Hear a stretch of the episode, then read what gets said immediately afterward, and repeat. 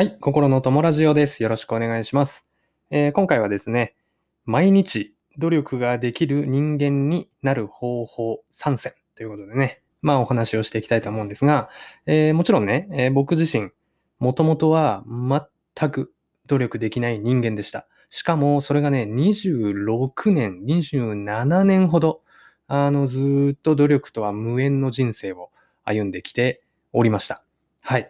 とはいえ最近は、まあ、ようやくね、あの、少しずつ、まあ、努力がコツコツとできるような人間に変わりつつあって、まあ、具体的には毎日ね、ブログを書いたり、ライティング作業をしたり、あとはデザインとかプログラミングの勉強をしたり、はい。あとは最近ではね、毎日ブラインドタッチの勉強を、あの、練習をするようにしてて、1日朝15分ほどですね、あの、寿司だとかね、e タイピングとかその辺のサイトを使って、えーブラインドタッチで効率を上げていくように練習をしたりとか、まあそういうことをしています。はい。で、ここ数年、約1、2年で、まあ少しずつね、あの努力が、あの、普通にできるようになってきた人間です。で、えーその間に気づいたことっていうのを少しアウトプットしたくて、今回ラジオを撮ってますね。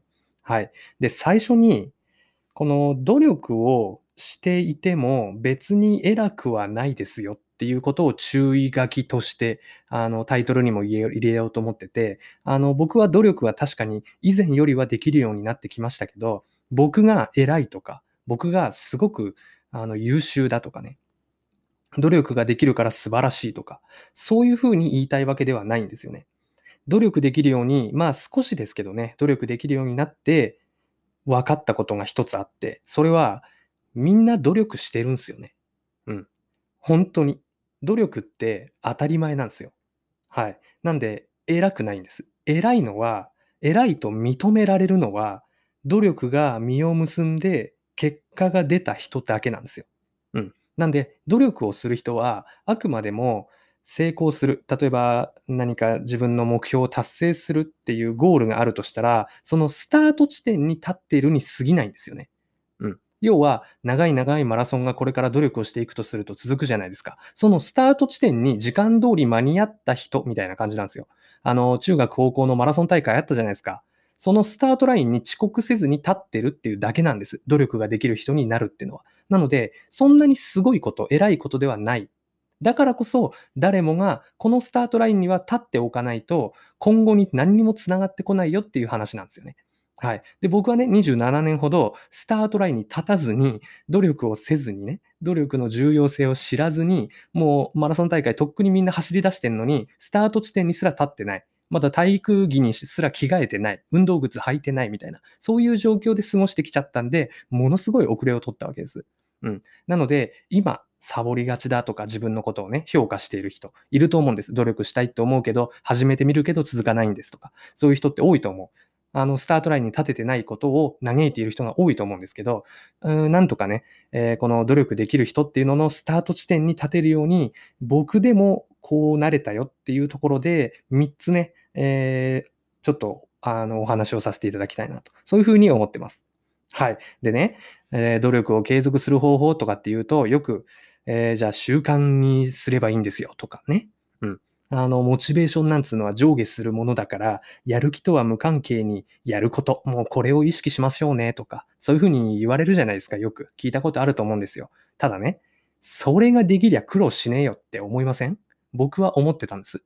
あの、習慣化しよう、努力を習慣にしましょうってね。わかる。すごくわかるし、僕も同意なんです。今となっては。なんですけど、努力ができない、うん続かないっていう人からすると、習慣にするのが無理なのよと。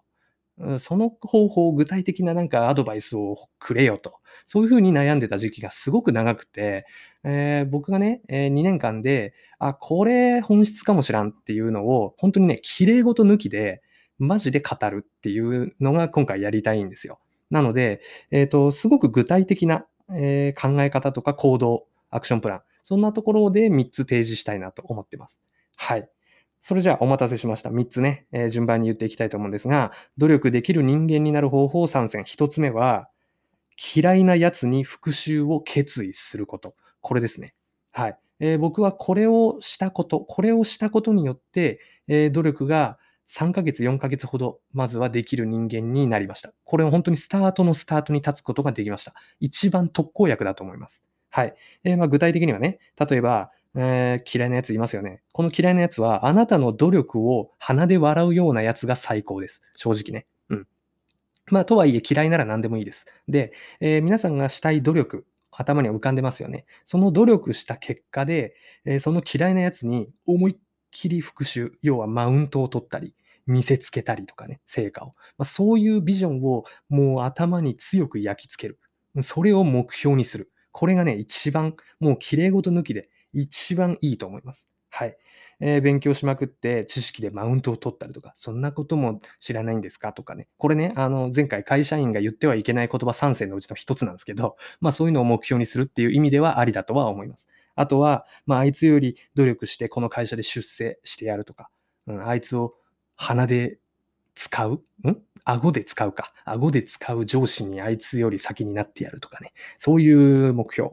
はい。あとは、あいつよりお金を稼いで、いい家、いい部屋に住んでやるとか、あいつよりいい服、ブランド物の服着てやるとか、えー、あいつよりいい車乗ってもう見下しまくってやるとか、こういう、いわゆる下水思考。これが一番効きます。もう綺麗事はいりませんと、僕は思います。はい。でね、もう嫌いな人っているんですよ。絶対に。で、努力ができないと悩んでいる人に限って嫌いな人多いと思うんです。僕もそうだったんで。もうね、自分にもイライラするし、努力できない。自分にイライラするんで、周りにもイライラしちゃうんですよね。うん。これはすごくまあ人生においてはもったいないことなんだけど、どうせならその負の感情を生かそうぜっていう話ですね。はい。僕はね、たまたまもう、もう強烈に嫌いなおっさんが会社にいたんです。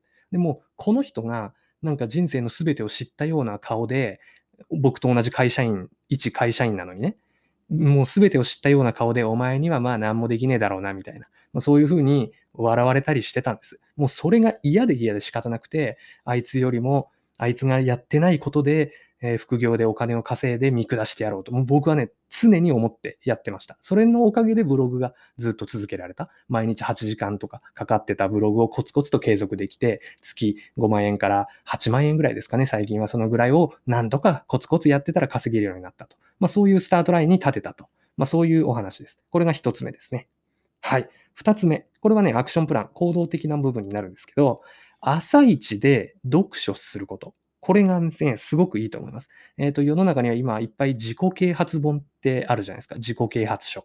うん。あの、優秀なビジネスマンの書いた本とか、えー、有名な起業家さんが書いた本とかいっぱいあるんですよね。えー、で、おそらく皆さん読んだことあると思うんです。努力がしたいって思ってる時点で、やる気がもらえそうじゃないですか。それ、朝一で一発目にやるべき行動だと僕は思います。で、僕もね、あの本読むのはもともと好きだったので、寝る前とか、うん、会社の昼休みとか、うん、そういう時間に読んでたんです。でね、ものすごいやる気が出るじゃないですか。僕のおすすめ本は、ガクトさんの、えー、ガクトの勝ち方っていう本が一番おすすめなんですけど、あの、努力したい人はぜひ読んでみたい、読んでみてほしいなと思うんですけどね。まあ、夜読んで、おっしゃ、明日から頑張るぞって思うじゃないですか。俺もガクトさんみたいに努力できるようになるぞって思って寝ますよね。寝たらリセットなんですよ。これね、残念ながら。朝起きたらもうもうめちゃくちゃ眠い。最悪寝坊しちゃっててなんかもうやる気失せてるみたいな。そういうリスクがものすごくあるんです。睡眠という行為には。リセット行為なんでね。はい。だったら、朝一10分でも15分でもいいんで、朝飯を食べながらでもいいと思います。あの、本を、自己啓発書を読んでやる気をもらうんだったら朝が一番いいです。で、朝やる気を、その本からいただいて、まあ本を書いた有名な人からいただいて、そのやる気を持った状態で一日をスタートした方が絶対に努力できますね。うん。で、丸一日努力しなくてももちろんいいんです、最初は。一日一時間でもいいじゃないですか。努力ができることが大事なんで。そのためには、やる気がある状態で一日をスタートさせることが、やっぱり必須条件なんですよね。やる気がある状態で一日を終えても何の意味もない。だから夜読んでも意味がないっていうお話なんですよ。なので、朝一、コーヒー飲みながら読書すればいいじゃないですか。なんか、ちょっとやってる感も出て気持ちいいですしね。最初はそういうことでいいと思うんですよ。ということで、二つ目の、えっ、ー、と、あの、努力できる人間になる方法として、僕は朝一読書。朝一読書を進めたいですね。はい。おすすめです。はい。で、三つ目。えー、努力できる人間になる方法3選のうちの3つ目。これがね、えー、誰かと一緒に努力すること。まあこれね、よく聞くことなんですけど、もうこれはね、もう紛れもない真実です。えー、1人より2人、2人より3人の方が絶対いいです。ただ、4人以上とか大人数、あまりにも大人数でやる必要はないと思いますね。えー、最悪3人で、ベストは2人。このぐらいでいいと思います。はい。で、これなぜ1人より2人の方がいいかっていうと、結論は不安が和らぐからだと僕は思ってます。で、これ努力が難しいとされる一番の原因がここだと思うんですけど、努力しても失敗するかもしれないとか、この努力無駄になるかもしれないとか、そういう恐怖があるから努力が続かないんですよ。はい。例えば資格勉強をしたい。資格を取りたいから勉強、努力したい。なんだけど、落ちたらどうしよう。うまくいかなかったらどうしよう。試験で閉じったらどうしよう。こういうのが浮かびますよね。あるいは副業、毎日頑張って副業してお金を稼ぎたい。そのためにブログを書いていきたい。僕の場合だったらですけどね。まあ、こういうことを思っても、稼げなかったらどうしよう。今までやってきたこと無駄になったらどうしようって思うんですよ。努力を始めた矢先。それによって、あれこれ、やってても意味ない説あるなと。そういうふうに落ち込んじゃって、いつしかやめていっちゃう。これをね、繰り返していくんですね。なんでこれ根本解決が一生できないんですよ。努力を始める、不安になる、意味なくねって思う、やめる。これを繰り返す。また始めた時にはまた同じように不安になるじゃないですか。なので永遠に無限ループで努力ができない人が完成しちゃうんですね。この状態って。一人でやってると。なので、二人でやることなんですよ。二人でやると、えー、悩み、不安っていうのを二人で共有できるじゃないですか。シンプルに。うん。で、その方が絶対に心の余裕があって、まあやってみるかとか、まあダメかもしらんけど頑張ってみようよとかね、そういうふうなプラスな感情に持っていける確率が上がるっていう話なんですね。なので、えー、1人より2人でやることがおすすめです。で、えー、パートナー選びっていうのがすごく重要なのは当たり前だと思うんですけど、マジで信頼できる人を1人だけ選んだ方がいいと思います。うん。で、この信頼できる人っていうのは口が硬いこと、努力を笑わないこと、あとは愚痴を言わない。愚痴ばかり言わないこと。まあ、この辺は必須条件で押さえておくといいのかなと思いますね。はい。で、現実世界にそんな信頼できる人いないよと、そういう人もいると思うんですけど、今はね、えー、そういう方と出会う方法がもういくらでもありますと。ツイッターでもいいですし、オンラインサロン、そういった、えー、コミュニティでもいいでしょう。これがなぜ流行ってるか、オンラインサロンとか今めちゃくちゃ流行ってるじゃないですか。なぜ流行ってるかって、一人じゃ無理な人が多いからだと僕は思うんですよね。うん。みんなでやりたい。みんなでやった方が努力が続きそうって思うからこそ、例えばプログラミングスクールとかね。うん。そういうのがすごく流行ってると。まあそういうお話になります。なので一人より二人、複数人でやるっていうのはすごく有効。これはね、えー、一人で悶々とやっていた時期が長かった僕だからこそ言えることなのかなとも思ったりします。もう僕、ど田舎で一人でもう超孤独にブログ書いてた時期がすごく長くて、もうめちゃくちゃ寂しかったんですよね。なので、で、最近はね、あの、一緒にブログを運営するチームのメンバーに入らせていただいて、仲間、あの、一緒に頑張れる仲間っていうのが増えたんですよ。もうこれでもうやる気っていうのは倍増します。本当に。なので、えー、相方探しみたいな感じで、えー、努力をし始めるのであれば、えー、その辺も検討しながら、あの、一人でやるのではなくてね、誰かと不安を打ち消し合いながら高め合っていけるというか、努力していける相手を探してみると。これが、えー、いいんじゃないかなと思います。はい。ということでね、えー、まとめに入りますけれども、毎日努力できる人間になる方法3選。えー、嫌いな奴に復讐を決意する。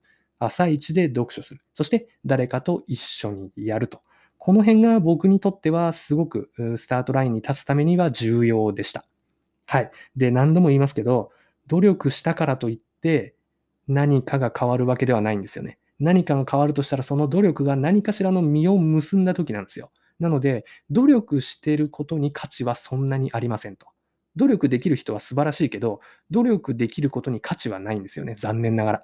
はい。で、これは努力して、えー、努力を何年も続けている人は全く同じ意見だと思います。努力することに価値はあんまりありません。努力して、えー、何か結果を出すことにこそ価値があります。まあ、これはもう残酷な資本主義社会のもう実情だと思うんですけど、とはいえ、努力しない人に、えー、その価値を生み出せる確率はもう0%なんで、えー、本当にね、何度も言いますけど、スタートラインなんですね。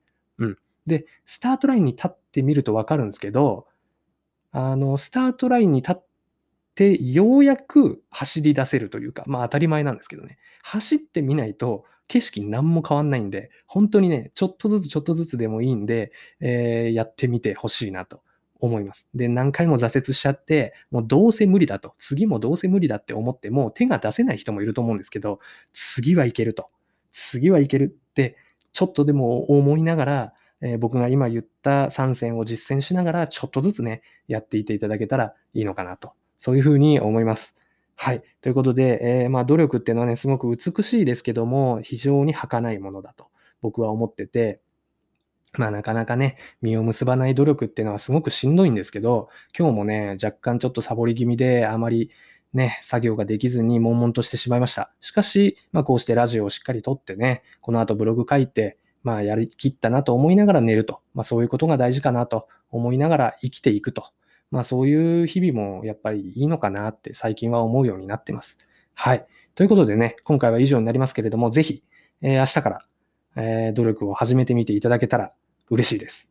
はい。ということでね、またこういったテイストでお話をしていきますんで、ぜひ興味ある方、えー、人生変えたいサラリーマンの方、えー、努力を始めたい方、こんな方に、えー聞いていただけたら嬉しいです。